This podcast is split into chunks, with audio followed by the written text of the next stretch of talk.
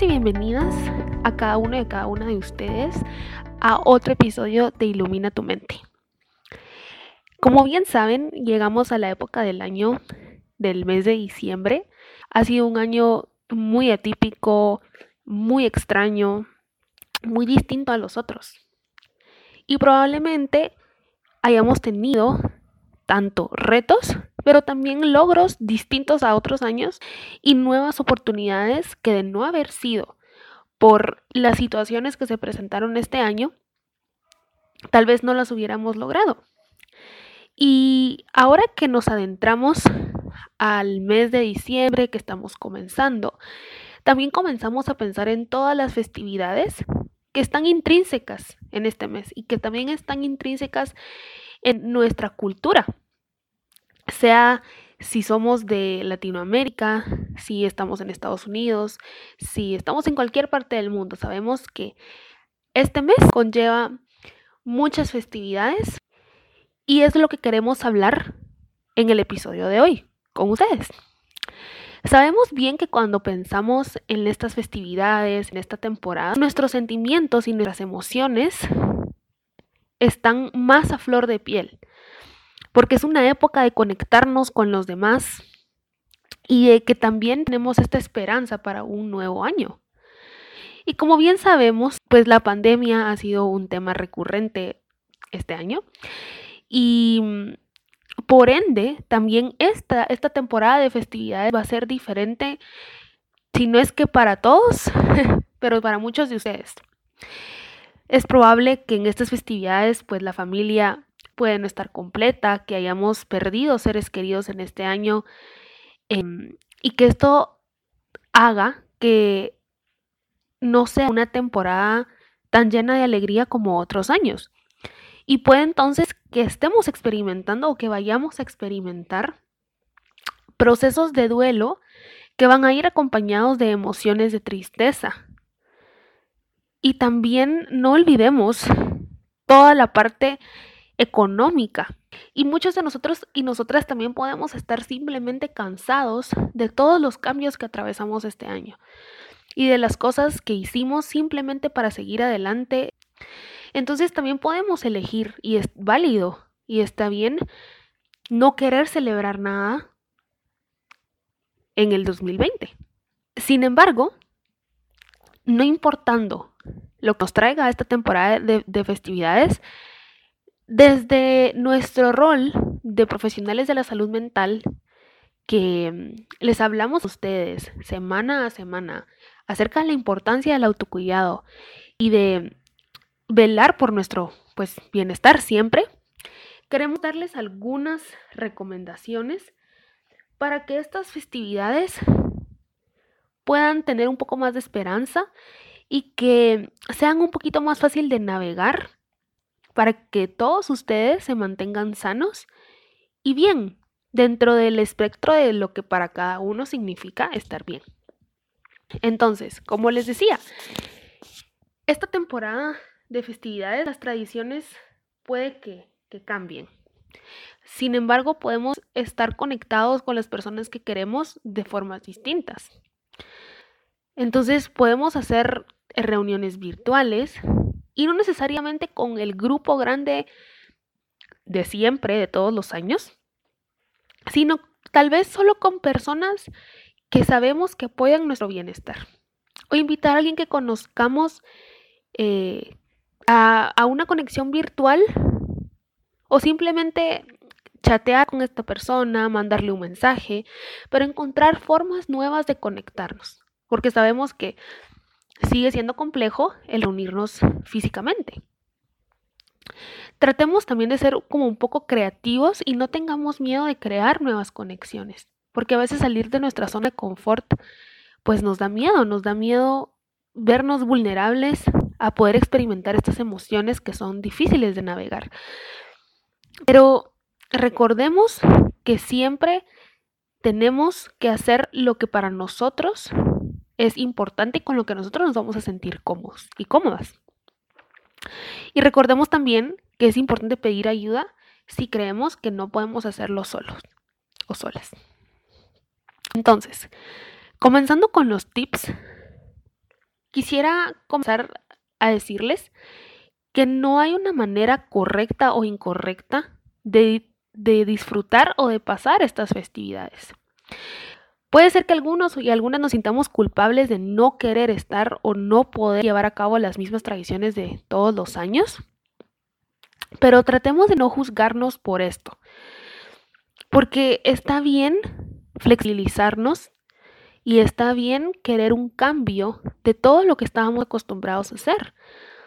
Y no necesariamente tiene que ser una decisión permanente de que si este año no voy a, por ejemplo, este año no voy a cocinar cierta comida, ¿verdad? Porque probablemente no va a venir mucha gente. Eso no necesariamente significa que el otro año tenga que ser exactamente igual sino simplemente reconozcamos que este año nos sentimos diferente y por eso también las tradiciones puede que sean diferentes. Pero no significa que esto esté mal y tampoco que esté bien. Pero ¿qué significa para cada uno y para cada una de ustedes estas festividades? Algo también muy importante, que es una recomendación que queremos hacerles, es tener un plan de autocuidado para esta temporada que siempre priorice su salud mental. Entonces, ¿qué significa esto? Descansar lo suficiente, tomar agua, siempre mantener nuestro cuerpo en movimiento. Si estamos tomando medicamentos, seguir haciéndolo. Y no sé si en algún episodio hemos hablado acerca de las pequeñas victorias, pero es un bonito recordatorio porque más en estas festividades que vemos, como hablábamos en, uno de los episodios anteriores de las redes sociales, podemos también vernos expuestos a esta comparación de que los demás se le están pasando mejor que nosotros y por qué entonces nosotros no estamos haciendo lo mismo y podemos castigarnos por esto. Pero tratemos de, de proponernos y fijarnos metas pequeñas, diarias.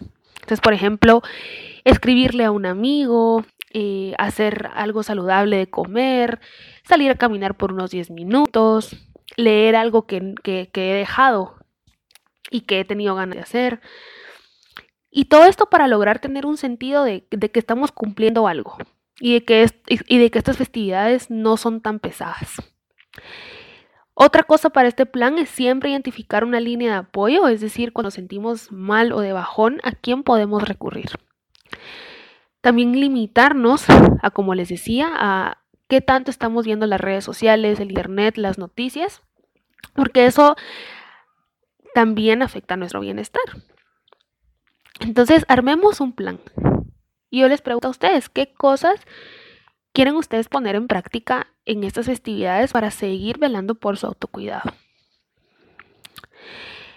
Y hablando de esto de la salud mental, recordemos que también el cuidar de nuestra salud mental en estas festividades va a ser diferente, porque tal vez no es de qué voy a hacer estas, eh, digamos, en estas fiestas para cuidar mi bienestar, sino de lo que no voy a hacer para cuidar mi bienestar. Entonces, tratar de reducir la cantidad de estresores y la cantidad de cosas que me hacen sentir incómodo o que hacen sentir mal, tanto en el presente como lo que pueda venir. Entonces, por ejemplo, si no quiero comprarle regalo a alguien porque realmente no tengo dinero, bueno, ¿qué otra forma puedo hacerlo? O ¿qué puedo hacer si, por ejemplo, no estoy yendo a terapia en estos, en estos meses? Y mm, tal vez, ¿qué plan voy a hacer? O tal vez, ¿qué cosas voy a dejar de hacer para cuidar siempre mi bienestar? Entonces, parte de esto es recordar que está bien pedir ayuda y que está bien pedir las cosas que necesitamos a los demás. Y si esto significa saltarnos tradiciones o dejar de hacer cosas, em, está bien también. Entonces, también pensemos, ¿qué cosas quiero dejar de hacer este año para seguir cuidando de mi bienestar? ¿Y qué cosas sí quiero seguir haciendo? lista de estas cosas para ayudarnos a guiar eh, nuestras, nuestras fiestas de la mejor manera. Otro, otro tip, otro consejo importante es siempre recordar que está bien sentir amor y también duelo en esta temporada. Y un regalo, porque estamos a veces también muy acostumbrados a darle regalo a otras personas, pero un regalo que podemos darnos a nosotros mismos es darnos nuestro espacio y darnos un lugar para sentir todo lo que estamos sintiendo. Podemos apreciar lo que tenemos en estas fiestas, recordar siempre ser agradecidos, pero también podemos estar tristes por las cosas que perdimos este año. Podemos sentirnos con miedo, pero también con esperanza. Hay lugar para todas estas emociones y ninguna cancela a la otra. Entonces, no nos juzguemos y no nos castiguemos por sentir tanto, sentirme feliz de que, de que estoy vivo, de que puedo hacer las cosas que quiero hacer en estas fiestas, pero también darme permiso de sentirme triste si hay algo que me hace sentir triste. Y para terminar, algo que, bueno, tal vez yo siempre digo en todos mis episodios cuando, cuando me invitan, y es que está bien no estar bien, pero no bloqueemos y no tratemos de evitar y huir estas emociones por el simple hecho de que se supone que estamos en una temporada de felicidad y de regalos y de compañía. Pero cuando compartimos esta carga de emociones con alguien más, se hace menos pesada. Y estas fiestas son una excelente oportunidad para explorar qué redes de apoyo tenemos a quién podemos acudir. O incluso si podemos unirnos a un grupo de algo que nos interese y que vaya con nuestros valores. O incluso de iniciar un proceso terapéutico. Entonces,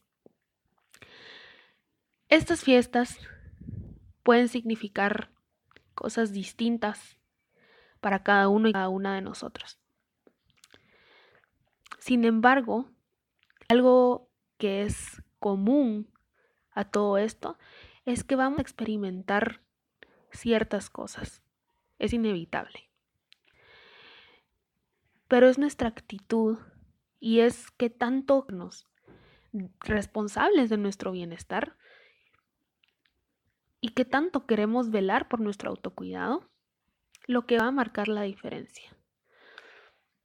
Así que hoy los dejo con una pequeña reflexión de ¿Cómo quiero pasar yo las fiestas este año?